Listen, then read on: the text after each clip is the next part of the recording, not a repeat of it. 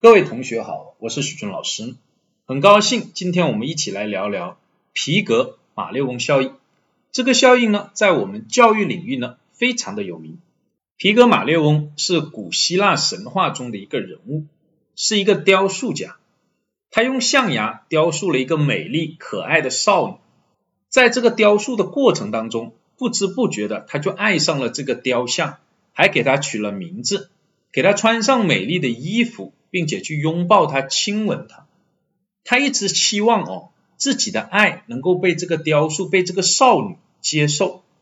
终于，在他不断的祈祷下，这个雕塑活过来了，变成了一个美丽的少女。两个人结了婚，幸福的生活在一起。这个神话就告诉我们，发自内心的积极期望会产生好的结果。后来，美国著名的心理学家罗森塔尔和他的同事借鉴这个神话的一些原理，设计了一个实验。这个实验是在一所小学里做的。小学一共有十八个班级，他们在这十八个班级当中，所有的孩子当中哦，随机抽取孩子出来，组成两个新的班级，告诉教这两个班级的这些老师。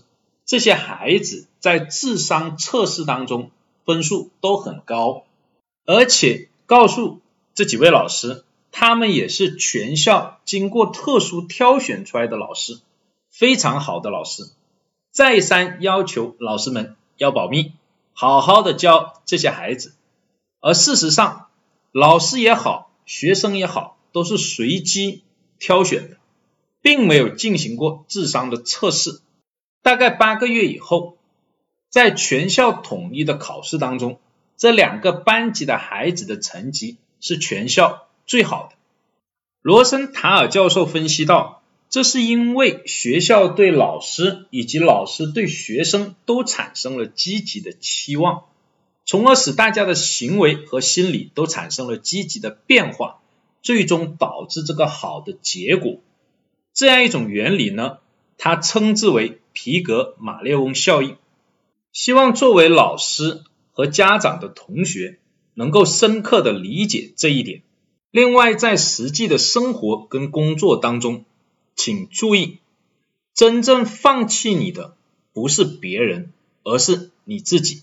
一旦你对自己哦产生了发自内心的消极的期望，觉得自己不行，觉得自己做不到。那最终的结果一定是不好的。今天我们就暂时讲到这里。关于皮革马列翁常见的问题和怎么操作，我们在下一个音频当中再来和大家分享。谢谢大家。